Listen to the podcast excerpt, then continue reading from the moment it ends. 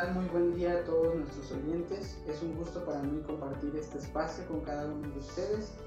Desde el lugar en que nos estén escuchando, sean todos bienvenidos. Mi nombre es Yacer López Villar y me da mucho gusto ser parte de este gran proyecto de la producción de la UDS. El día de hoy vamos a estar hablando del tema la relación alumno-docente en el contexto actual. Para abordar el tema nos acompaña la doctora Nayeli Morales Gómez. ¿Qué tal, doctora?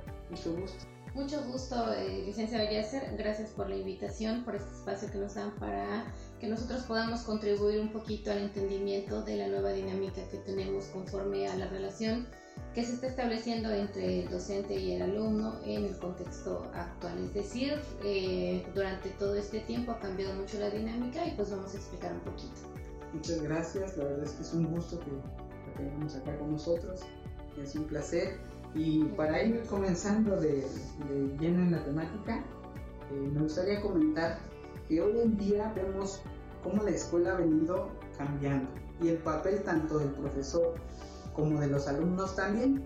Dejamos atrás los tiempos en que el profesor era la máxima autoridad y los alumnos únicamente receptores de información. El posicionamiento de ambos fue adoptando nuevas características y hoy vemos un modelo de interacción distinto como figuras dentro del aula presencial y virtual. Para abordar el tema, doctora Nayeli, comencemos con ¿en qué se basa el modelo de interacción que determina la relación alumno-docente en la actualidad? Bueno, como modelo actual podemos llamar como ese establecimiento de relación entre alumno-docente, pero no nada más entre ese binomio, sino también el hecho de que los alumnos se puedan relacionar con los mismos alumnos y que todos los alumnos puedan relacionarse con el docente. ¿Se me voy a entender? O sea, no es nada más alumno-docente, sino la relación entre pares y que entre esos pares pues se regrese la interacción con el profesor. Mm, dentro del modelo vamos a determinar ciertas características que van a, determinar todo el, toda la relación conforme a que al contexto. Bueno, el contexto va a ser el espacio donde se llevan a cabo las actividades, pues que en este caso como alumnos universitarios mayormente se da dentro del aula y hoy pues vemos que las clases dentro del aula virtual está teniendo mucho auge y pero de alguna manera seguimos trabajando dentro de un aula. Otro factor es el contenido educativo, que quiere decir bueno que lo que el maestro enseña está regido y eso es un, este, un determinante para este tipo de interacción porque el proceso de enseñanza-aprendizaje se da con base a las competencias educativas que ya están regidas bajo los contenidos. Otro factor de mayor importancia es la práctica docente. El estilo que el profesor tiene y su estrategia didáctica pueden afectar el clima escolar o por el contrario pueden favorecerlo muchísimo. Entonces el maestro pues ¿qué tiene que hacer? Pues generar estrategias que hagan que el grado de participación de los alumnos y los niveles de atención y comprensión del grupo pues sea de aprovechamiento escolar, ¿no? Que sea con el fin de mejorar. Los estatutos, ¿qué quiere decir? Las reglas, las normas que establecen las instituciones. ¿Por qué? Porque tanto el docente como los alumnos se tienen que apegar a las normas que se establecen y muchas veces esa es lo podemos llamar una limitante o una forma de comportarse que dan las instituciones tanto para los alumnos como, como los maestros y pues eso sería otro. Y por último, bueno, la relación que se establecen los alumnos con los mismos alumnos, los alumnos con el profesor. Bueno, que eso sería una dinámica en el contexto de la importancia que tiene la relación de alumno a alumno entre pares y que estos pares tengan una dinámica de trabajo adecuada para que entonces con el profesor se dé de la misma manera. Muchas gracias por su participación, doctora. Y comentando un poco acerca de las características, usted mencionó los contextos en los que se da esta relación del alumno con el alumno, con su compañero, con todos los alumnos, con el docente. Y dentro de este modelo de interacción, ¿Cuáles son algunas de las características que se pueden aplicar al aula presencial? Dentro de lo que habíamos visto como características del modelo del aula presencial, más adelante pues también vamos a ver las del aula virtual. En la parte presencial vemos que muchas cosas que limitan la interacción entre alumnos, alumnos y profesores, primeramente es que hay una imposición debido a que, a que todas las instituciones de manera general eh, asignan a un profesor o asignan al grupo. Es decir, el profesor no elige a qué grupo darle clases, como el alumno no decide qué profesor quiere que le dé clases. Entonces, ¿qué pasa en ese momento? Bueno, que no se establece de un principio una base de simpatía mutua. Es decir, como yo quería, yo elegí a mi maestro, pues o sea, desde ese momento ya se establece un vínculo diferente. Y el maestro con los alumnos. Entonces, esa es como la dificultad. La afinidad de los caracteres o los intereses, pues no son comunes porque hay distintas situaciones, ¿no? Porque si yo alumno o yo profesor elegí, los dos quisimos no establecer una relación o que el maestro fuera quien a mí me enseñara, entonces ya hay como un gusto por parte de ambos, pero cuando me lo imponen, pues ese es un, es un, exacto, un límite, pero ahí entra la parte del, profesor que vamos a ver. Bueno, otro, otro factor puede ser que la edad y el grado de madurez, obviamente por parte del maestro, tiene que ser mayor. Entonces, ¿en quién recae la responsabilidad de la interacción con los alumnos? Totalmente del maestro no es eh, el único, sin embargo, por la figura que él representa, em, tiene que hacerlo. La intensidad, la variedad de, la irracionalidad que los alumnos puedan presentar en cuanto a su comportamiento, las actitudes, sus motivaciones. ¿Qué debe ser el profesor? Pues bueno, responder con toda paciencia, ecuanimidad, prudencia, y pues su exigencia en su actuar. El profesor no puede actuar de la misma manera que los alumnos porque entonces se genera una interacción o una dinámica muy difícil. A entender que la relación que hoy estamos teniendo está cayendo en un punto de amistad que no debería Em, saltarse los límites, ¿no? Aquí es muy común que se establezca una relación interpersonal, pero no amical, es decir, no somos amigos, somos eh, dos actores sumamente importantes que tener, establecemos una relación eh, positiva, una relación adecuada para que yo pueda enseñarte, para que tú puedas aprender o para que yo pueda aprender. Eh, es una dinámica, ¿no? De aprendizaje en ambos. Entonces, la amistad no debe rebasar los límites, no debería de ser permitida, sin embargo, si se da, el profesor debe saber perfectamente bien hasta dónde le puede permitir a los alumnos y cómo manejar. Y este, otra otra característica es que el profesor debe de saber manejar el tipo de relación que establece con cada uno de sus alumnos. ¿Por qué? Porque somos seres humanos distintos, ¿sale? Entonces, todos somos diferentes, todos tenemos necesidades distintas y eso quiere decir que el maestro no puede relacionarse de la misma manera con todos y obviamente asimismo ni con todos los grupos, tiene que ser muy distinta. Y que el contenido de la materia que imparte debe de ser muy integral, de dominio y experticia total, que quiere decir el maestro debe de dominar por completo la materia que esté dando, porque esto le va a ayudar a que no haya, que no se pierdan tiempos, ¿no? Que el alumno esté en lo que está, que esté interesado en el tema, que no esté divagando conforme la información, porque eso va a hacer que el alumno no le interese y que por ende tampoco le interese una sana interacción ni con su profesor y tampoco con sus compañeros. Muchas gracias por la participación. Inclusive en ese punto que mencionaba, podemos abarcar también lo que incluye si te veo como una figura a la que debo tener respeto, pues tú también debes mostrar ese... Eh, se podría decir como ese interés por nosotros y esforzarse como docente en prepararse en la materia que está, está dando. Eso influye mucho, sí. si queremos que el, alumno respete al docente, que respete los límites que él mismo pone, pues él debe dominar por 100% la materia, para que no se vean como que lagunas en las que el alumno podría basarse o justificarse del por qué no está respetando ciertos Así es, improvisación por nada del mundo, o sea, el maestro tiene que planear sus actividades de tal manera que el tiempo que tenga asignado pues sea un tiempo de mucho provecho. Y muchas veces hay profesores que quieren improvisar, que quieren manejar los temas conforme creen que ellos dominan, pero pues las bases teóricas son muy importantes. Entonces la planeación es de suma importancia porque a través de ello pues también sabemos qué actividades vamos a generar, qué tiempo nos va a llevar y durante el tiempo que nosotros tengamos pues aprovecharlo al máximo. Claro.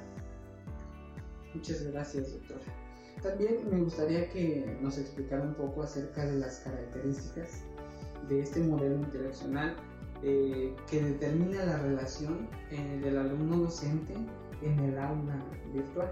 ¿Cuáles serían esas características? Pues bueno, aquí ya vemos que la relación eh, se establece, pues de alguna manera ya nada más es docente-alumno, alumno-docente.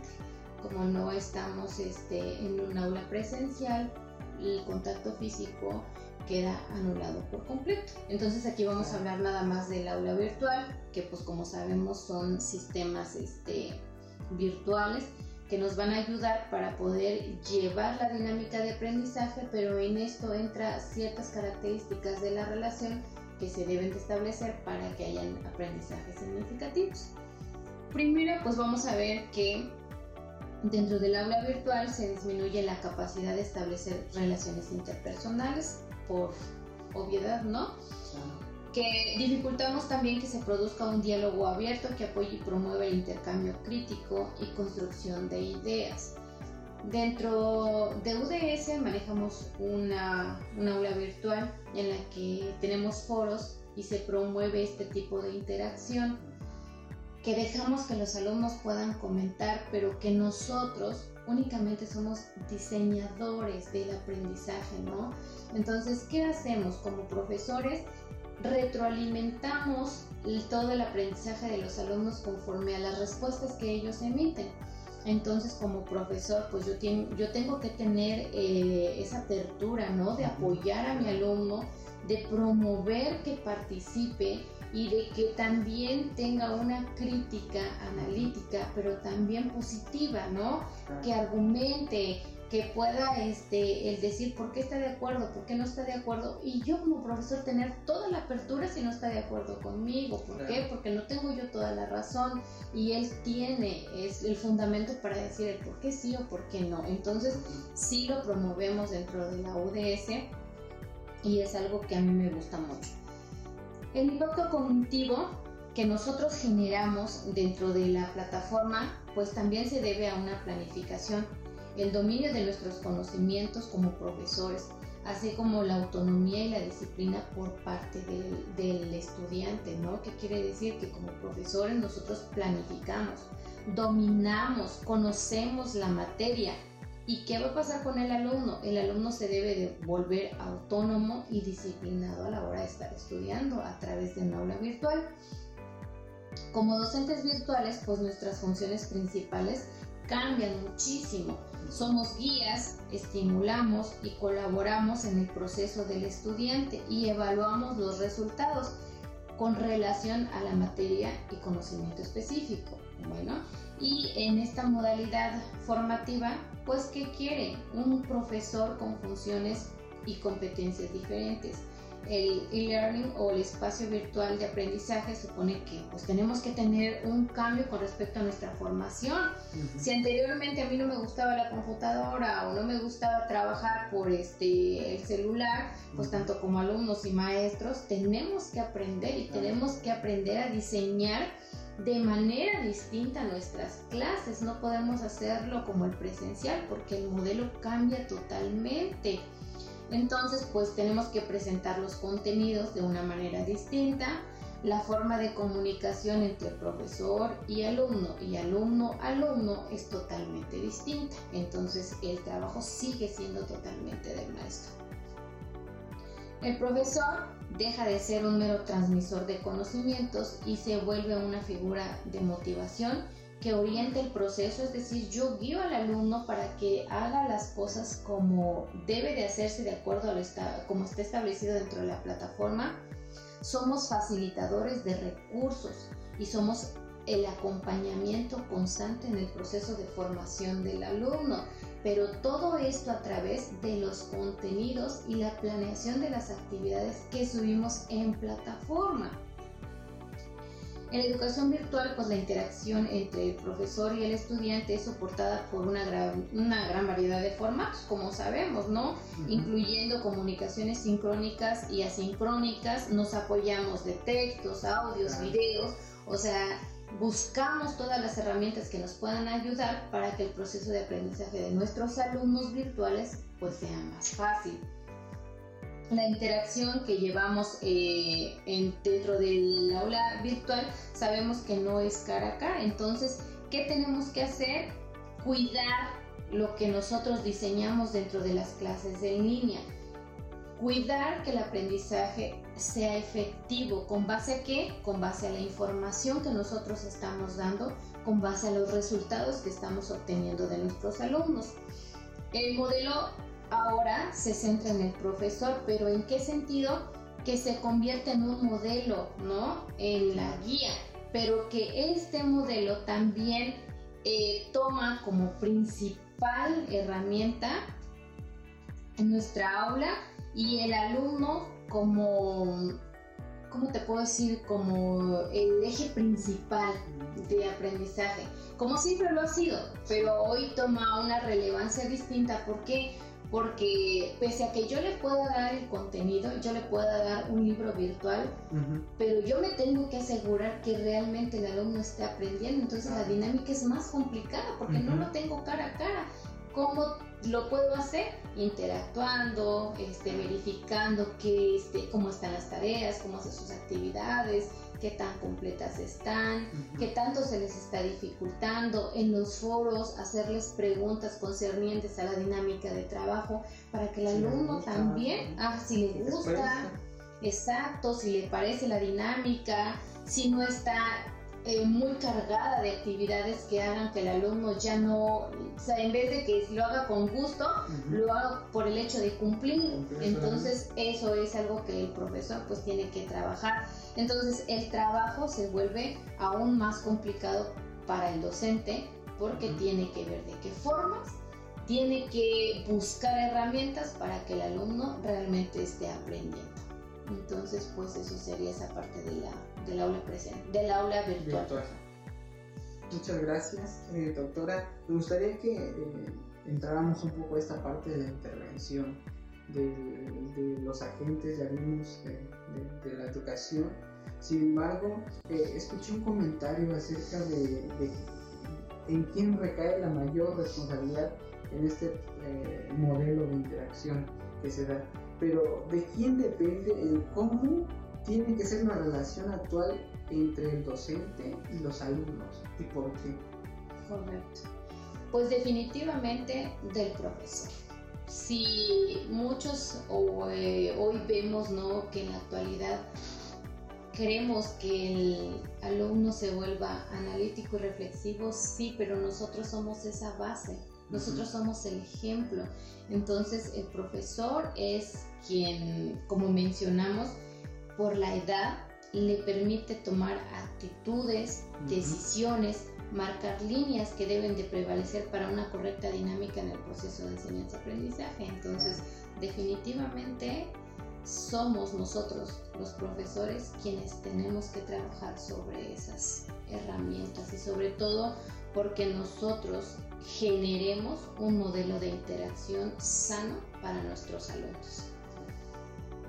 Y hablando un poco acerca de lo que tiene que hacer eh, el docente, ya vimos que, es el responsable principal en este modelo de interacción, eh, ¿qué tiene que hacer el docente para que la relación con sus alumnos sea positiva? Lo primero y lo más importante es desarrollar su calidad humana. porque pues como seres humanos tenemos que aprender a empatizar con los demás, aprender a conocer e identificar las necesidades de los demás, pero si yo no tengo una calidad humana bien desarrollada, pues se me va a ser muy difícil poder lograr o establecer una interacción distinta con mis alumnos. Emplear un conocimiento prudencial, que quiere decir aplicar criterios a la realidad concreta. Es decir, ¿qué estoy viviendo hoy? ¿Qué estoy pasando hoy? No de anteriormente me funcionaba esto, sí, pero hoy ya no me funciona. No es fácil, sabemos, porque las situaciones son distintas como lo son las personas y es por eso que debemos de estudiar muchísimo, debemos de actualizarnos. La serenidad es un valor muy importante. Hoy vemos que las reacciones de los alumnos muchas veces nos sacan de nuestras casillas, pero como profesores tenemos que dominarlo y tenemos que trabajar con esa paciencia para que podamos regresar al alumno al carril, digámoslo así, para que nos pueda poner atención, para que podamos estar en esa dinámica de tranquilidad, porque si un alumno se altera, si el profesor se altera, se altera todo el grupo. Entonces, eh, lo ideal es que nosotros seamos profesores que sepamos manejar situaciones o conflictos que se puedan dar dentro del aula. Ante una conducta que se pueda presentar, debemos nosotros ser ecuánimes, saber resolver, saber cómo manejar conductas de nuestros alumnos, que no perdamos la objetividad de lo que queremos y que siempre, siempre estemos buscando la estabilidad de nuestros alumnos y el aprendizaje de nuestros alumnos. Establecer una relación positiva cuando nosotros empezamos a buscar el bien concreto de cada alumno, pues por ende se da una interacción sana. Sabemos que es una lucha personal constante porque también a veces nos gana el carácter, el cansancio, la rutina, la familia, entre tantas cosas que nosotros como profesores tenemos porque somos seres humanos. Entonces, tenemos que saber manejar todo eso con mucha inteligencia emocional, tenemos que saber cómo trabajar con nuestros alumnos y sobre todo entender que pese a que llevemos muchísimos años dando clases, no nos podemos cansar. Tenemos que renovar esa ilusión profesional, esa ilusión docente, esa ilusión como profesores cada día para que nosotros podamos seguir enseñando, podamos seguir ayudando a nuestros alumnos. Entonces, eh, sí recae mucho el trabajo en nosotros, pero recordemos que somos, que nosotros decidimos dar clases, que nosotros decidimos estar frente a un grupo, que a nosotros nos gusta compartir lo que sabemos. Entonces, nosotros somos esa línea que debe de generar una interacción de manera adecuada. Y si lo hacemos nosotros, también va a pasar entre los pares. Entonces, no, e, esa sería como algo que yo pudiera aconsejarles eh, dentro de todo el tiempo que nosotros llevamos trabajando y que yo regresé a dar clases en UDS, me he dado cuenta que hay excelentes profesores y que muchos alumnos de repente nos hacen comentarios, ¿no? De, este, es que me gustan más las clases de un profesor y las clases de otro. Entonces, ¿qué sería bueno? Que no sentamos envidia, que no nos enojemos, que no nos molestemos, por el contrario, que busquemos al tal maestro y digamos, oiga, ¿usted qué hace para que los alumnos estén tan contentos? Que nos retroalimentemos entre nosotros, que no nos cansemos de buscar estrategias para que nuestros alumnos estén contentos. Y pues esa dinámica nos va a ayudar muchísimo para favorecer nuestro trabajo. Y nos vamos a cansar menos, porque un alumno aburrido nos va a dar más lata, ¿no? Nos va a hacer tener más tensión y un alumno contento, un alumno que está cautivado, pues va a estar atento. Entonces, e, exacto. Entonces nosotros nos damos más trabajo en la medida que nosotros no hacemos que nuestra clase sea divertida. Excelente participación, doctora. Para ir terminando, me gustaría hacerle una última pregunta eh, para abarcar esta parte de la conclusión. Y, y es que además de conocimientos, ¿qué otra cosa puede transmitir el docente a sus alumnos? Esa pregunta me encanta y es muy muy importante porque muchas veces nosotros nos enfocamos a esta es mi materia, eso tienen que aprender y punto. Pero más allá del hecho de que podamos transmitir conocimiento, también debemos transmitir valores, emociones positivas, experiencias, aspiraciones hacia nuestros alumnos. Y eso es algo que no debemos de olvidar, que como docentes debe de ir inmerso al contenido. ¿Sale? Que es algo muy importante. Dentro de mi contenido sí van estos temas, pero valores el que mi alumno tenga emociones positivas, el que mi alumno tenga aspiraciones por lo que ve de mí, por lo que sabe de mí o por lo que sabe de alguien más y, que aspire o que, con base a mi, mi experiencia aspire a hacer algo más, eso es algo que, uff, creo que enriquece más al maestro. Sí va a enriquecer muchísimo al alumno, pero yo siempre les he dicho, cuando yo veo un alumno egresado allá afuera, y me saluda y me dice gracias por lo que me enseñó, gracias por lo que me apoyó, eso es algo que enriquece mi vida completamente y que me hace sentir que ha valido la pena todo el esfuerzo y que pues me encanta y seguiré dando clases por todas esas experiencias tan satisfactorias que me ha dejado. Entonces, el alumno, aunque pareciera que no, le interesa saber cuáles son los valores de su docente, qué hace su docente para seguirse preparando, este, la admiración que siente hacia su profesor depende de lo que nosotros vemos. Muchas gracias, eh, doctora Nayeli, por su participación. Fue para mí un placer eh, estar compartiendo este tema con usted. Esperamos tenerla aquí con nosotros nuevamente muy pronto. Y usted, querido oyente que nos estuvo escuchando, en este episodio de la serie de podcast. Agradezco su atención y recuerde, si se sintió identificado con el tema, quiere saber más sobre él o requiere asesoría de nuestros especialistas en acompañamiento psicológico, puede comunicarse al número de teléfono 963-147-7835 o enviarnos un mensaje al correo departamento psicopedagógico UDS gmail.com y con gusto atenderemos su necesidad. Se despide de ustedes el licenciado en psicología Yacer Efraín López Villar. Los esperamos en el próximo episodio de la serie de podcast titulada Educación en tiempos de COVID-19. Saludos.